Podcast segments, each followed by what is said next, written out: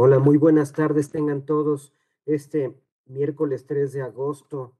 Muchas gracias por acompañarnos en nuestro conversatorio, edición número 102. A nombre del maestro Carlos Orozco Felgueres les damos la más cordial bienvenida. Y el día de hoy tenemos un, tema muy importante, un tema muy interesante titulado Modalidad 40 del IMSS. ¿sí? Em, está, estará a cargo este tema, a cargo de la licenciada Norma Arzate Galván. La licenciada Norma, pues, eh, cuenta con una licenciatura en Derecho por la Universidad Panamericana. Eh, ella es abogado fiscalista y de seguridad social, experta en el manejo de área fiscal y de seguridad social, elaboración y vigilancia de recursos, juicios y amparos, en estas materias, asesoría preventiva a clientes para resolver controversias con el SAT, el IMSS, Infonavit, Afores. Pues bueno, una amplia experiencia en estos temas. Licenciada Norma, bienvenida el día de hoy aquí a nombre de don Carlos. Eh, muchas gracias por participar el día de hoy y bueno, le escuchamos atentamente con este interesante tema.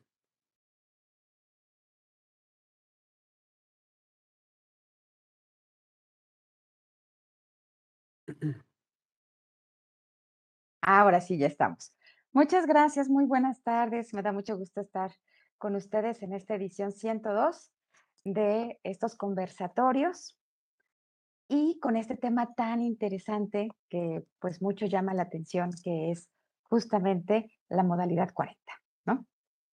Primero vale la, pena comentar que eh, dentro de la ley del Seguro Social tenemos dos regímenes lo que es el régimen obligatorio y el régimen voluntario. Dentro del régimen obligatorio hay tres ramas. La que nosotros conocemos eh, como eh, los patrones y los trabajadores están ahí, que es justamente eh, cuando tenemos una relación laboral en términos de la ley federal del trabajo. También están los cooperativistas, están los las personas que por decreto del Ejecutivo Federal eh, tienen seguro social, como los estudiantes a nivel medio superior o superior. También tenemos ahorita ahí en, reforma a los trabajadores del hogar. Eso es como el régimen obligatorio que normalmente todos conocemos, en donde tenemos cinco seguros, que es el seguro de enfermedades y maternidad, de riesgos de trabajo, invalidez y vida, guarderías y prestaciones sociales, y justamente el de retiro, se mantiene edad avanzada y vejez, que sirve para las pensiones por edad. Esos cinco seguros que tenemos en el régimen obligatorio, que, con el que más o menos todos estamos familiarizados, ¿verdad? También eh, dentro de este régimen obligatorio hay dos modalidades más. Uno que se llama continuación voluntaria en el régimen obligatorio que es justamente la modalidad 40, y otro más que se llama incorporación voluntaria al régimen obligatorio. Justo nos vamos a dedicar al segundo que mencioné, que se llama continuación voluntaria en el régimen obligatorio. Esta continuación voluntaria o conocida comúnmente como modalidad 40 tiene su fundamento en el artículo 218 de la Ley del Seguro Social. Y este artículo 218 dice, el asegurado debe tener un mínimo de 52 cotizaciones acreditadas en el régimen obligatorio en los últimos cinco años. Al ser dado de baja, tiene derecho a continuar voluntariamente en el mismo pudiendo continuar en los seguros conjuntos de invalidez y vida, de retiro, cesantía edad avanzada y vejez, debiendo quedar inscrito con el último salario o superior al que tenía al momento de la baja. Entonces, cuando nos preguntan, ¿qué es la modalidad 40? Pues la modalidad 40 es la posibilidad de seguir cotizando en dos seguros, que es el de retiro, cesantía avanzada y vejez y el seguro de invalidez y vida. ¿Ok? Entonces, dejo de tener una relación laboral y puedo seguir cotizando en esto que es la modalidad 40, pagando estos dos seguros. Y de estos dos seguros, el trabajador va a pagar lo que es la cuota obrera y la cuota patronal. Vamos a decir que la modalidad 40 sustituye a la cotización con patrón. Yo no puedo tener una relación laboral vigente y estar en la modalidad 40. Si tengo una relación laboral vigente, pues estoy en el régimen obligatorio y no puedo hacer las dos cotizaciones conjuntas, ¿no? Hay quien dice, oiga, pues es que el salario que tengo en mi empresa es de 800 pesos diarios, pero yo sé que el salario máximo con el que se cotiza el seguro social es de 2.405.50 pesos diarios. Entonces, puedo eh, yo a completar y estar en modalidad 40 y seguir con mi relación laboral, no es posible. ¿Ok? Tengo que salir de mi relación laboral sin importar la causa, salgo yo de mi relación laboral y entonces si cumplo con el requisito de tener 52 cotizaciones, cinco años, me voy, voy a contar esas 52 cotizaciones, cinco años atrás de eh, lo que es mi fecha de baja. Vamos a suponer que me dieron de baja con fecha 31 de julio del 2022. Entonces yo me voy a regresar al primero de agosto del 2017, al 18, al 19, al 20, al 21, al 22, esos son los cinco años, y en esos cinco años debo de encontrar que haya yo cotizado por lo menos 52 semanas.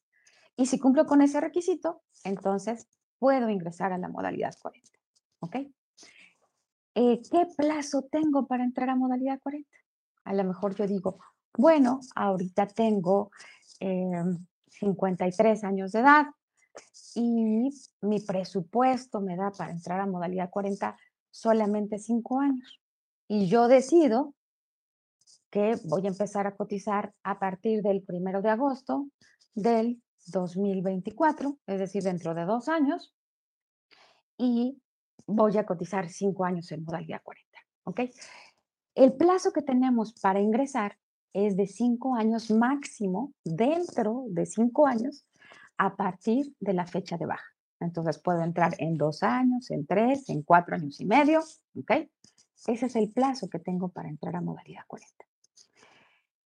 Aquí pasa, pasa algo bien interesante y sobre todo eh, como nuestro auditorio principalmente son contadores, ¿no? son asesores de empresa, son abogados, administradores. Eh, me, decía don Carlos cuando me hizo favor de invitarme a, darles esta, esta charla, este conversatorio, me decía, oye, como que está de moda la, la modalidad 40 y yo le decía, bueno, pues no es que esté de moda, lo que pasa es que la modalidad 40 tiene mucho tiempo de existir, pero ha tenido mayor, mayor difusión en los últimos años. Yo por lo menos tengo seis años hablando en redes sociales, en mi canal de YouTube, eh, de lo que es la modalidad 40, ¿no? Entonces, eh, como que cada vez se difunde más, eh, pero pues tiene mucho tiempo de, de existir esto que es la continuación voluntaria en el régimen obligatorio. Entonces, cada vez, eh, como se difunde más, el trabajador tiene la inquietud, eh, la duda, este, de plantearle a, su patrón, decir, oye patrón, pues yo quiero entrar a modalidad 40 para mejorar mi pensión, pero entonces necesito eh, terminar la relación laboral contigo y ya no pagues mi seguro social, ¿no? A veces el trabajador muy tiernamente piensa que eh, como que es una opción tener seguro social y olvida que desde el punto de vista patronal es una obligación.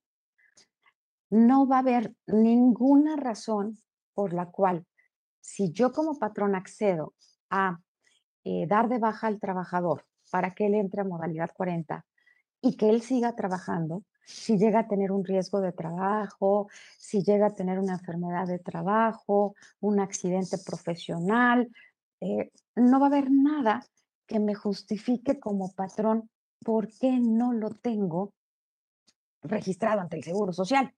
¿Ok? Yo en, los videos, eh, en, mi canal de YouTube, comento y les digo a los trabajadores que cuando el patrón accede a tenernos trabajando sin Seguro Social, desde mi punto de vista es por dos razones. La primera, porque no tiene idea el patrón en qué se está metiendo, ¿no? En, qué problema se puede estar metiendo, no tiene ni la menor idea, ¿no?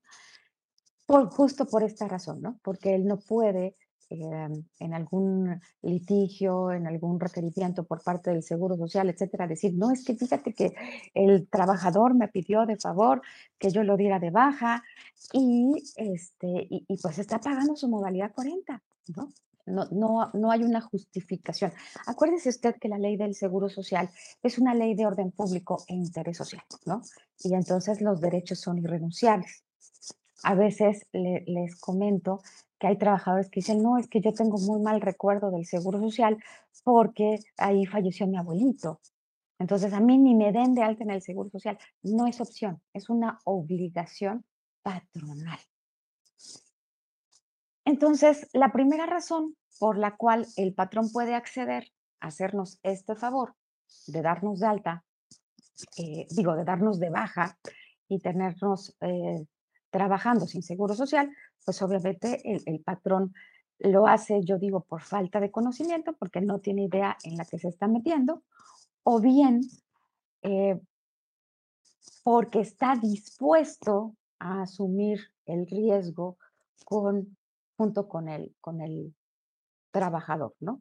Eh, me ha tocado casos en consulta privada en donde vienen los patrones conmigo y traen a los trabajadores, ¿no? Y, me da mucho gusto ver que eh, el patrón está preocupado por la pensión de su trabajador, ¿no? Eh, a veces preocupado, ¿no? a veces muy agradecido. he encontrado casos así muy bonitos en donde me dicen, es que el trabajador y yo iniciamos este negocio juntos y después de 40 años que hemos trabajado juntos, que nos conocemos, etcétera, yo quiero que él tenga una, una, buena pensión. Entonces, explíquenos esta parte de la modalidad 40 para que él pueda tener una, una mejor pensión, ¿no? Y curiosamente me parece un caso muy bonito porque el propio patrón se olvidó de sí mismo, ¿verdad? Nunca buscó alguna alternativa de cotización y entonces va a tener una pensión maravillosa y muy bonita el trabajador porque tiene N semanas cotizadas y el pobre patrón pues está condenado a seguir trabajando porque pues él no aspira a ninguna, a ninguna pensión, ¿no? Entonces, esta parte de, eh, que va dirigida a, ustedes que son asesores este, justamente de, de las empresas, es muy normal que ahorita algunos trabajadores estén diciendo, eh, oiga, deme de baja porque yo quiero entrar a modalidad 40. Entonces, sí es una decisión muy delicada que hay que tomar. Eh, no estamos obligados, obviamente, eh, como patrones a acceder a esta, a esta petición y debemos de saber que no hay nada que nos excluya de la obligación de tener asegurado a un trabajador. Entonces, eh, para seguir con, lo que es la modalidad 40, como ya lo vimos, que tiene su fundamento en el artículo 218 y cuáles son los seguros que se pagan, no hay servicio médico, porque no se está pagando el seguro de enfermedades y maternidad. No hay servicio médico. ¿Qué puede hacer una persona cuando está cotizando en modalidad 40? Bueno, lo que puede hacer es comprar el seguro de salud para la familia que justamente es la modalidad 33, pagar el servicio médico. Este servicio médico se paga por integrante de la familia y se paga por anualidad adelantada.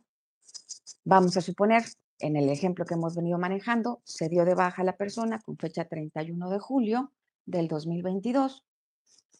Va a tener servicio médico por parte del IMSS ocho semanas a partir de la fecha de baja. Y justo cuando se acaben esas ocho semanas, que a veces llegan a ser dos meses, porque realmente la ley dice ocho semanas, se va a suspender el servicio, el servicio médico. Cuando el trabajador tiene programada alguna operación, alguna intervención quirúrgica eh, de algún familiar, o bien, eh, ¿qué es lo que sucede si eh, cuando, cuando tiene a lo mejor algún tratamiento de continuidad, es decir, eh, algún seguimiento de alguna enfermedad como diabetes, hipertensión, eh, alguna cuestión, bueno, la sugerencia es que compre el seguro de salud para la familia, a pesar de que tenga estas ocho semanas de colchón. Y vamos a suponer que lo compre en agosto. La ley indica que el servicio médico empezará a partir del mes de septiembre, es decir, del mes siguiente, aquel en que pagamos, y va a tener una duración de 12 meses. Pero este seguro hay que renovarlo un mes antes de que se venza para que no nos apliquen tiempos de espera. ¿Ok? También para que nos compren este seguro, bueno, para que nos respeten este seguro de salud para la familia sin que nos apliquen restricciones o tiempos de espera, eh, debemos de tener cotizado con el patrón por lo menos un año a partir de la fecha de baja, nos regresamos un año y debemos de tener esta, esta cotización para que el servicio médico nos lo vendan sin restricciones. ¿Qué significa que nos van a vender el servicio médico sin restricciones? Bueno, significa que nos van a seguir dando atención si tenemos este, eh, un seguimiento de eh, un medicamento controlado que nos den cada mes, este, diálisis, por ejemplo, eh, nos, lo van a vender respetando nuestra antigüedad, como si fuera un seguro de gastos médicos mayores. Esa es una opción para remediar esta falta de servicio médico durante la modalidad 40. Otra opción será que eh, nos dé de alta el, el, cónyuge, ¿no? A lo mejor el esposo da de alta a la esposa, que es la que está en modalidad 40, como su beneficiaria, y así va a tener el servicio médico, o algún hijo que viva en el domicilio de papás, también puede dar de alta a sus papás cuando estos dejan de tener eh, relación laboral para que sigan atendiéndose en el seguro social. O más bien por la cuestión de que vaya a haber alguna enfermedad urgente, muy costosa, etcétera. Yo sé que pues a nadie le gusta ir a cualquier médico, pero más vale tener eh, este servicio médico como un seguro, como lo que es, ¿no? Para que en algún momento de inesperado se pueda, se pueda utilizar, ¿no? Esa sería una de las desventajas de la modalidad 40, ¿ok? Regreso entonces con la modalidad 40. Ya dijimos cuál es el requisito, el plazo que tengo para entrar a modalidad 40 y tenemos otras cosas que observar con qué salario me voy a dar de alta. Y el salario con el que me voy a dar de alta, dice la ley, puede ser el mismo que traías. Este, oiga, pues esto yo ya estaba cotizando con mi patrón con un salario eh, de 2.405.50, yo ya estaba topado. Ah, pues puedes continuar con el topado. No puede ser menos al salario que ya tenías.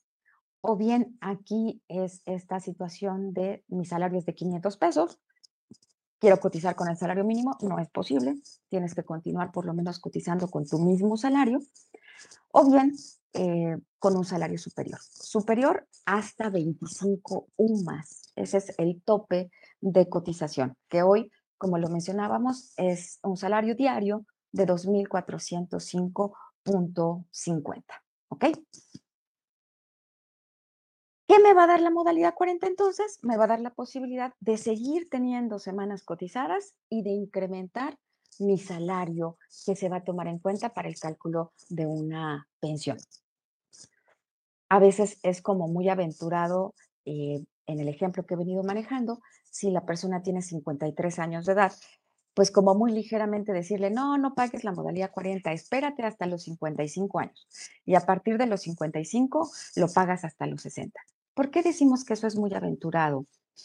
Porque eh, sí hay una creencia de que se tienen que pagar cinco años y que lo ideal es de los 55 a los 60.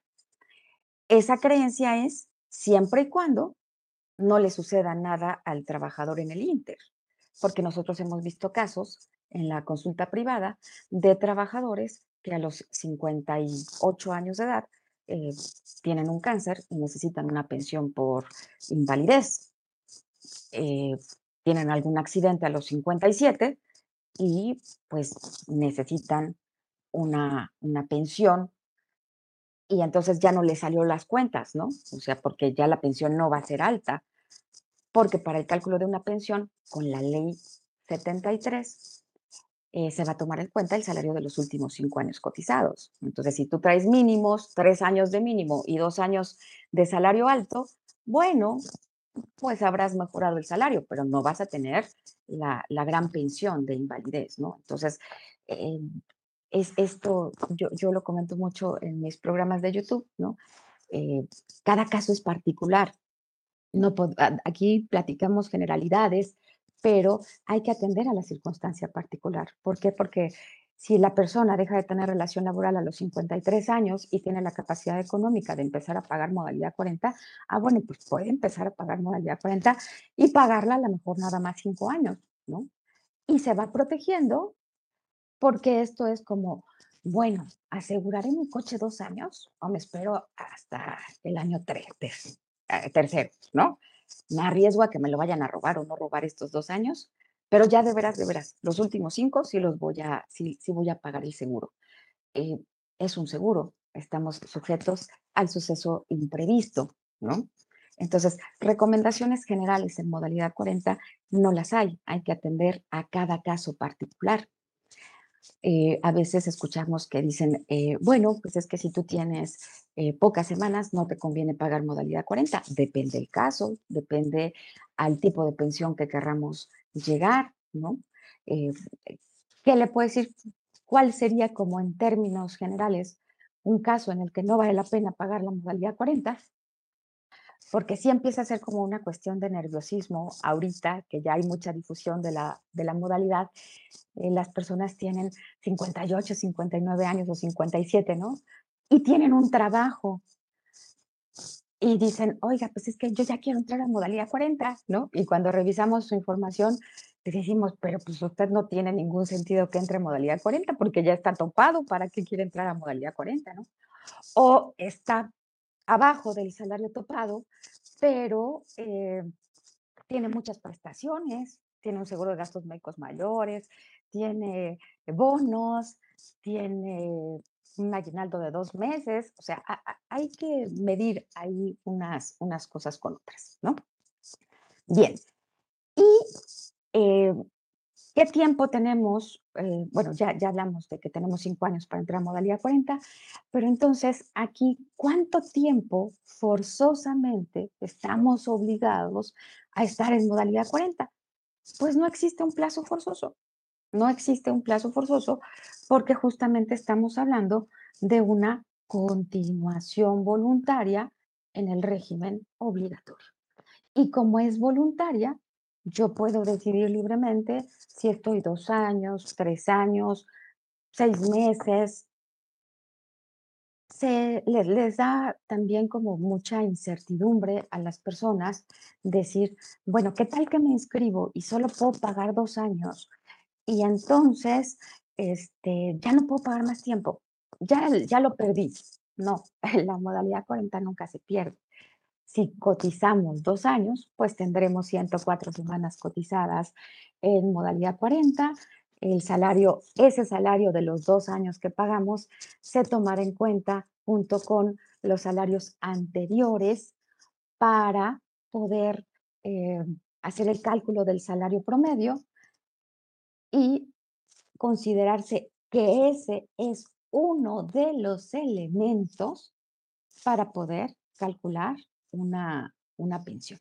¿ok? Ayer, por ejemplo, eh, veía yo en, en, la consulta el caso de una persona que tenía, creo que 333 semanas, no creo, tenía 333 semanas. Y eh,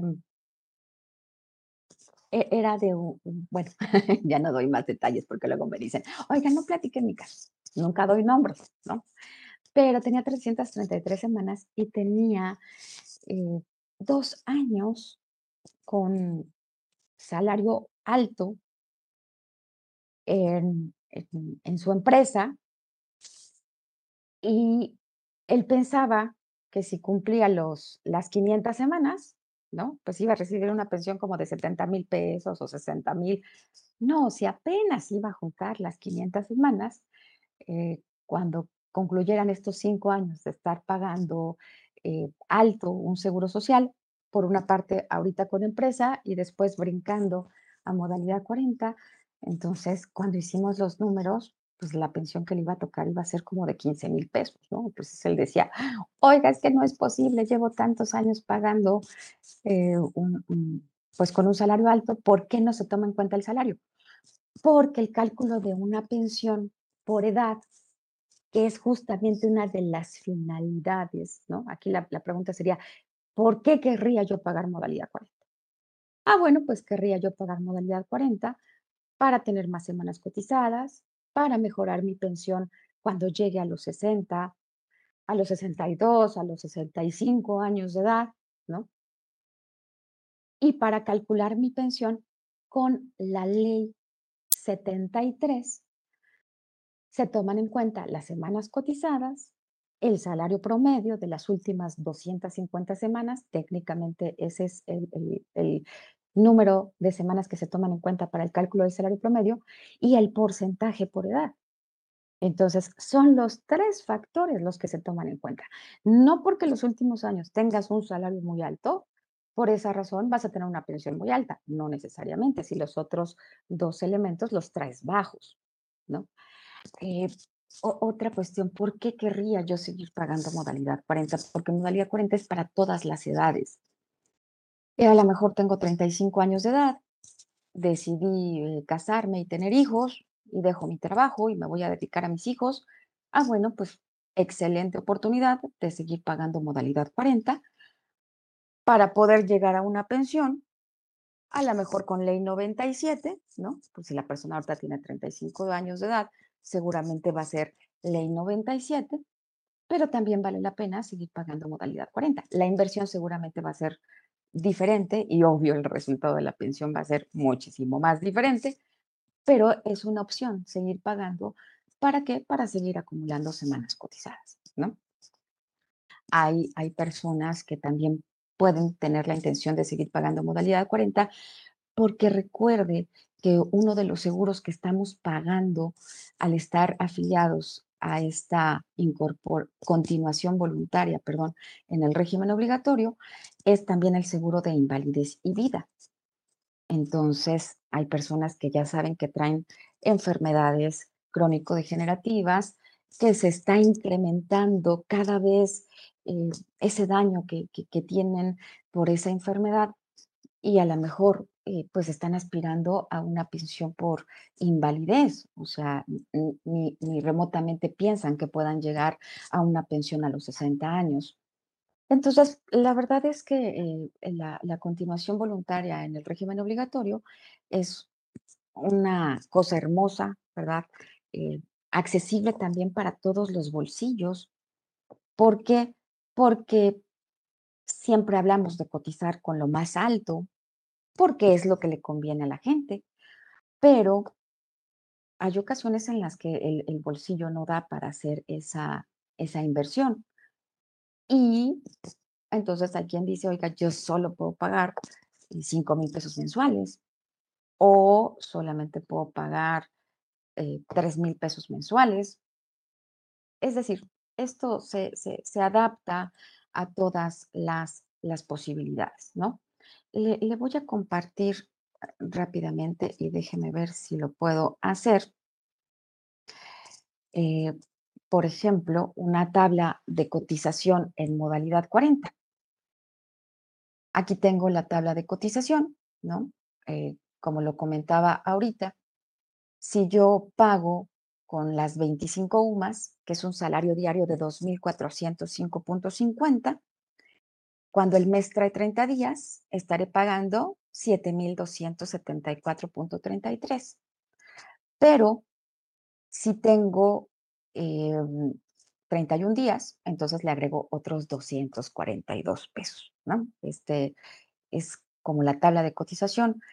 Eh, ejemplo, si alguien me dice yo puedo pagar 4 mil pesos mensuales, ah, bueno, pues entonces estaremos hablando de cotizar con 14 UMAS, con un salario diario de 1.347.08 y así llegar a una cotización cuando el mes trae 30 días de 4.073.57 o bien eh, justo si el mes trae 31 días, le agrego otros 135.80 pesos, ¿no? Por eso les digo que es variado, es accesible para todos los bolsillos, dependiendo cuál sea la finalidad que cada persona percibe. Y justamente vale la pena aquí que usted vea esta, esta tablita, porque en esta tablita vamos a ver, ay, perdón, ya, que esta modalidad 40 va a tener incremento a partir del próximo año, porque recuerde que tenemos la reforma del 16 de diciembre del 2020 que va a entrar en vigor a partir del 1 de enero del 2023. La reforma para todos los patrones significa que se van a incrementar las cuotas patronales. Como nosotros en modalidad 40 de rebote pagamos la, modalidad 40, digo, perdón, pagamos cuota patronal y cuota obrera, pues de rebote nos va a, perjudicar, vamos a decir, nos va a, costar más, va a salir más cara. E, entonces, ejemplo, hoy con este salario de 2.405.50 en promedio al mes, estaríamos pagando 7.391.80. Vea cómo el porcentaje de la cuota. Aquí lo pusimos en 10.075, lo pusimos a tres decimales.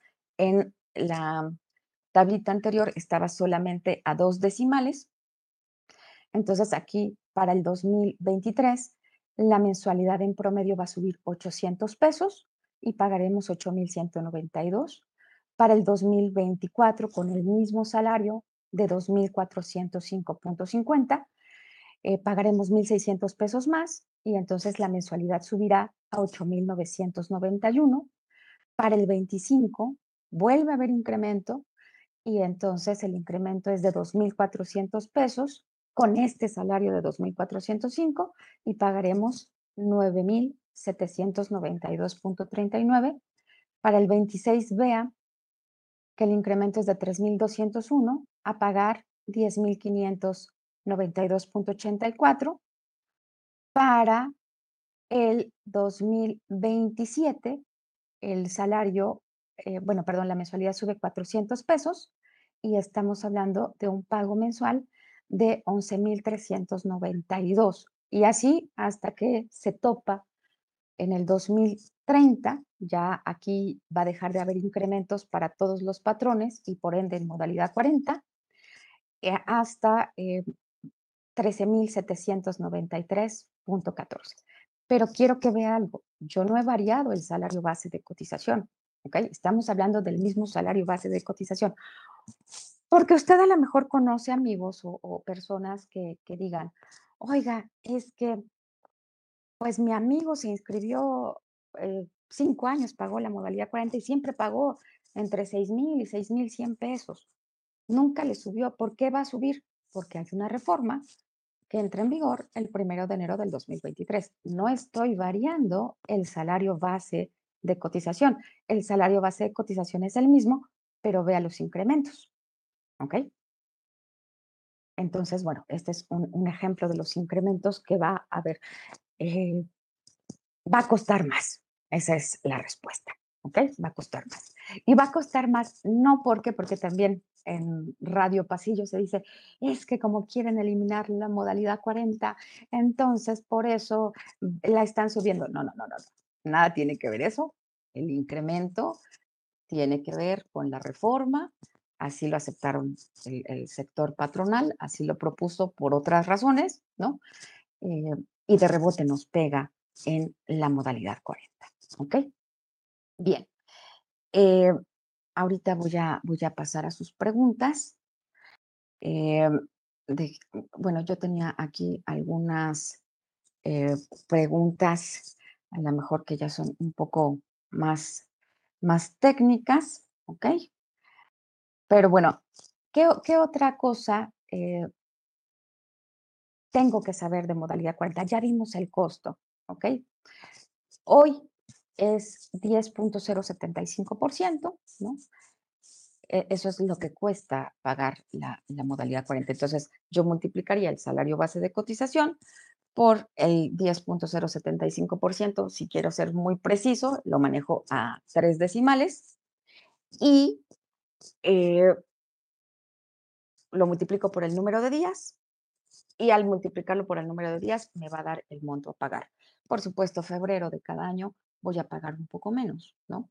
Si cuando me inscribo es 16 de agosto y yo me quiero inscribir a partir del 16 de agosto, entonces no voy a pagar los 30 días que tenga agosto, ¿no? sino solamente voy a pagar la parte, la parte proporcional, ¿ok? Eh, ahora sí creo que, voy a, pasar a ver algunas preguntas que me han estado eh, haciendo favor de, mandar los participantes. Aquí espero poderlas ver todas. Nos dice Eduardo, no es que la modalidad 40 esté de moda, ¿verdad? Es que la, población se va envejeciendo. Puede ser, ¿verdad? Eh, pero, pero en comparación, este, sí, sí creo que ahora hay más, más difusión, ¿no? También. Bueno, eh, también Eduardo nos dice, si alguien pagaba modalidad 40 y fallece, ¿le toca pensión a la viuda? Sí, si cumple con los requisitos de ley, por supuesto, le va a tocar una, una pensión. Es decir, no se pierde la, modalidad 40, ¿no? Ya no se debe seguir pagando. Eso sí es importante que usted lo sepa. Ya no se debe seguir pagando. ¿Por qué? Porque eh, el pagar la modalidad 40 es un derecho del asegurado. Si él fallece, la familia, aunque tenga los comprobantes para seguir pagando, no lo debería seguir haciendo y si lo hace, no se le va a tomar en cuenta para el cálculo de una, de una pensión. ¿Ok? Eh, ya lo mencionamos también, la modalidad 40 aplica para la ley 97, sí. Es otra pregunta que constantemente nos, nos hacen nos dicen, oiga, es que cuando me voy a inscribir en modalidad 40, ¿dónde pongo que quiero modalidad 40 de la ley 97 o de la ley 73? ¿no? Porque yo quiero modalidad 40 de la ley 73. No, es como si usted le dice al patrón, oye patrón, estoy trabajando contigo, pero a mí me cotizas en la ley 73, ¿eh? No me vayas a cotizar este, con la ley 97. No, eso no existe.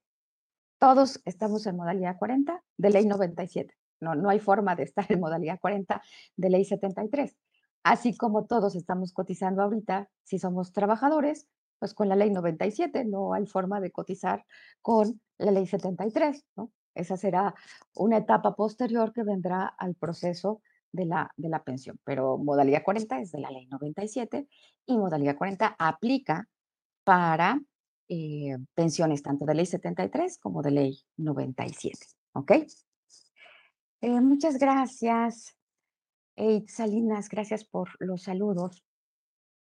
Em, nos dice, yo tengo una duda. Cuando se paga, ¿cuánto se paga de modalidad 40 si el salario es topado? Ah, ok, ya te, ya te contestamos y te mostramos incluso la tablita. Ah, también Humberto, si tiene algunas preguntas que nos estén haciendo por, por Facebook, este, usted me dice y y yo le, le, paro aquí, ¿no? De acuerdo. Bien, eh, nos preguntan eh, que si les podemos compartir la hoja de cotizaciones. Yo creo que sí. Eh, si, si, ahorita que Humberto nos diga cómo le tenemos que hacer para que si nos deja su correo o cómo, cómo se hace para poder compartirles esta hojita, ¿no? Y también déjeme eh, decirle que eh, veo que hay como, como mucho interés en, el tema y este, este fin de semana justamente vamos a tener un taller especializado. Eh, puede buscar información en mi página de internet, búsqueme como Norma Arzate eh, o ahorita aquí en el chat, eh, si me hacen favor de, ponerme eh, alguna persona que, esté de mi equipo, si nos hace favor de ponernos los, la liga o los teléfonos de contacto, pero es para especialistas, ¿no? O sea, es para asesores, ya quienes traen las bases y, que están mucho más interesados en el tema de pensiones, ¿no? Entonces vamos a tener un, taller especializado con todo, con todo gusto, ¿ok? Bien, eh, nos dice Carlos, si un trabajador tiene algunos años que lo dieron de baja del IMSS, tiene un pequeño negocio, la pregunta sería, ¿la nueva modalidad de pago de cuotas a trabajadores independientes le podría servir para cotizar sus semanas y revivir sus semanas cotizadas y luego se da de baja y se puede cambiar a la modalidad 40? En su negocio tiene dos trabajadores y la persona tiene 56 años. Eh, la respuesta en este momento, Carlos, sería no es seguro Em, en todos los aspectos legales, técnicos, que después de estar en un programa piloto de trabajador independiente, porque ese es el programa piloto de trabajador independiente, eh, si ingresas a modalidad 40 se vaya a tomar en cuenta esto para el cálculo de tu, de tu pensión. ¿Ok? Entonces, eh, aquí vale la pena también comentar algo. No porque ya estés pagando ahorita modalidad 40, ya es seguro que el instituto no va a hacer alguna revisión de tu última relación laboral. Eh, tenemos casos, y no muchos, pero déjeme comentar el caso de una persona que pagó cinco años modalidad 40. Y cuando solicitó su pensión, le dijeron, ay, perdón, nos equivocamos. Usted no debió de haber pagado modalidad 40 porque no cumplía con el requisito para entrar a modalidad 40.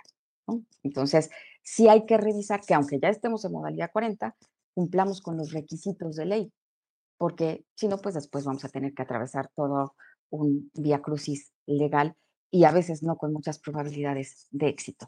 ¿Ok? Bien. Em, nos dice Eduardo, la tabla de ajustes no considera los ajustes a la UMA. Claro que no, Eduardo. ¿Por qué? Pues porque no sabemos cuáles van a ser los ajustes a la UMA.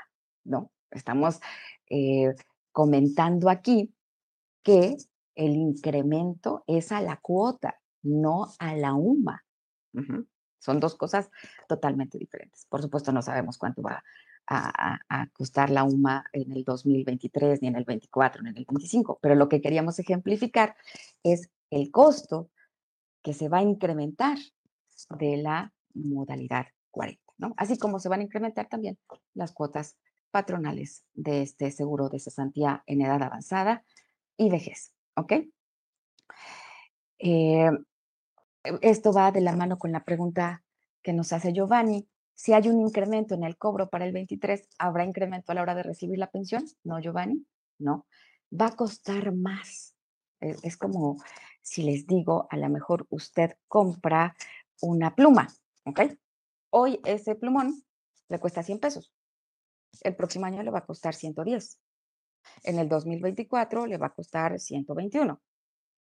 Oiga, pero le van a dar plumón y medio plumón y un cuartito, eh, no, es el mismo plumón, pero va a costar más. ¿Ok? Entonces no vas a recibir más pensión, vas a pagar más por lo mismo. Eso es en relación con, con los incrementos. ¿Ok? Eh, me, voy aquí a otra pregunta más. Eh,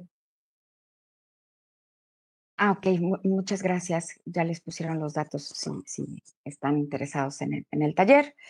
Y luego me dice aquí, estuve trabajando hasta mayo del 2017 con patrón. Mayo del 2017, ¿ok? Pero a partir de diciembre del 2017 estoy en incorporación voluntaria. ¿Puedo acceder a la modalidad 40? Depende en incorporación voluntaria en qué rubro estés. ¿Ok? Eh, les, o sea, depende en incorporación voluntaria en qué rubro estés. Porque hay varios rubros en incorporación voluntaria, ¿no? Este, tenemos eh, cañeros, ejidatarios, este, patrón persona física con trabajadores a su servicio, ¿no? Bien, em, dice, Sandra, ¿qué pasa con un trabajador que inicia pago y por problemas económicos deja medio año de pagar? ¿Pierde ese tiempo? No, no se pierde. O sea, simplemente estuvo pagando y dejó de pagar, ¿no? incluso déjeme decirle que si no se da de baja, si solamente deja de pagar, tiene la posibilidad de que a lo mejor dejó de pagar nueve meses y a los nueve meses llega al Seguro Social y le dice, oye, ¿qué crees? No te puedo pagar los nueve meses. Esto pasó con la pandemia. Hay quienes no pagaron cuatro meses, seis meses, nueve meses, ¿no? Y a los nueve meses llegas al Seguro Social y dices, quiero pagar. Y quiero pagar, eh, deme mis comprobantes para poder ir a pagar al banco, porque modalidad 40 no se paga en el IMSS, se paga en banco y ya te dará el instituto tus comprobantes con recargos y actualización previo a un procedimiento que tienes que, llevar a cabo, ¿no? Pero tienes la posibilidad de pagar esos nueve meses que no pagaste. Si ya te diste de baja, entonces ya no puedes reingresar a menos que vuelvas a cotizar otra vez un año, dependiendo el caso particular, ¿no? Pero tendrías que volver a reingresar a lo que es eh, la, trabajar y después meterte a, modalidad 40, ¿no? Em, déjeme ver, por acá tengo otra, otra preguntita.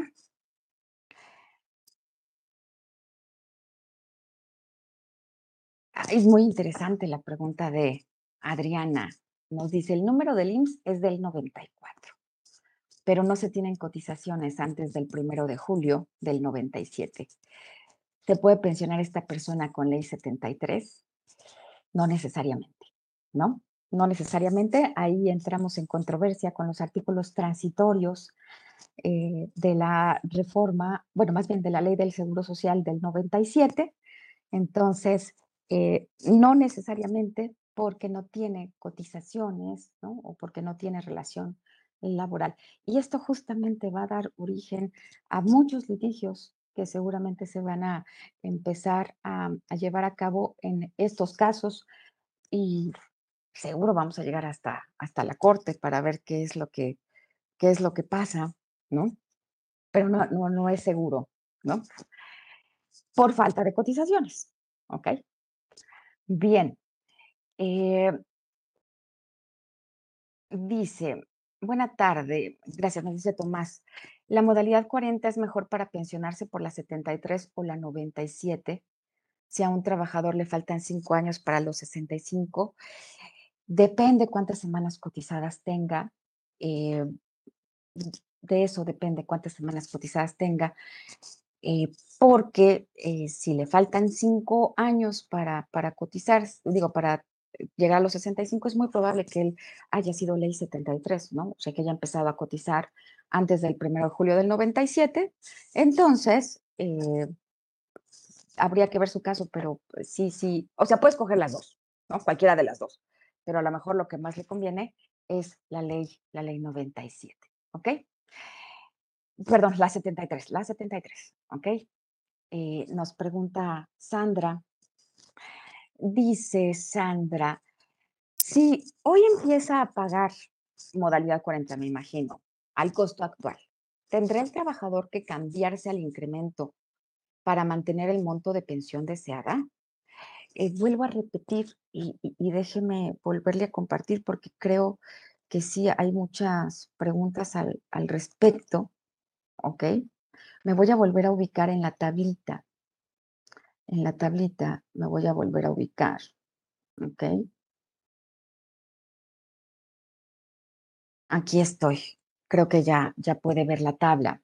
¿Ok? Si yo hoy me inscribo en la modalidad 40, ¿ok? Con el salario de 2.405.50, ¿ok?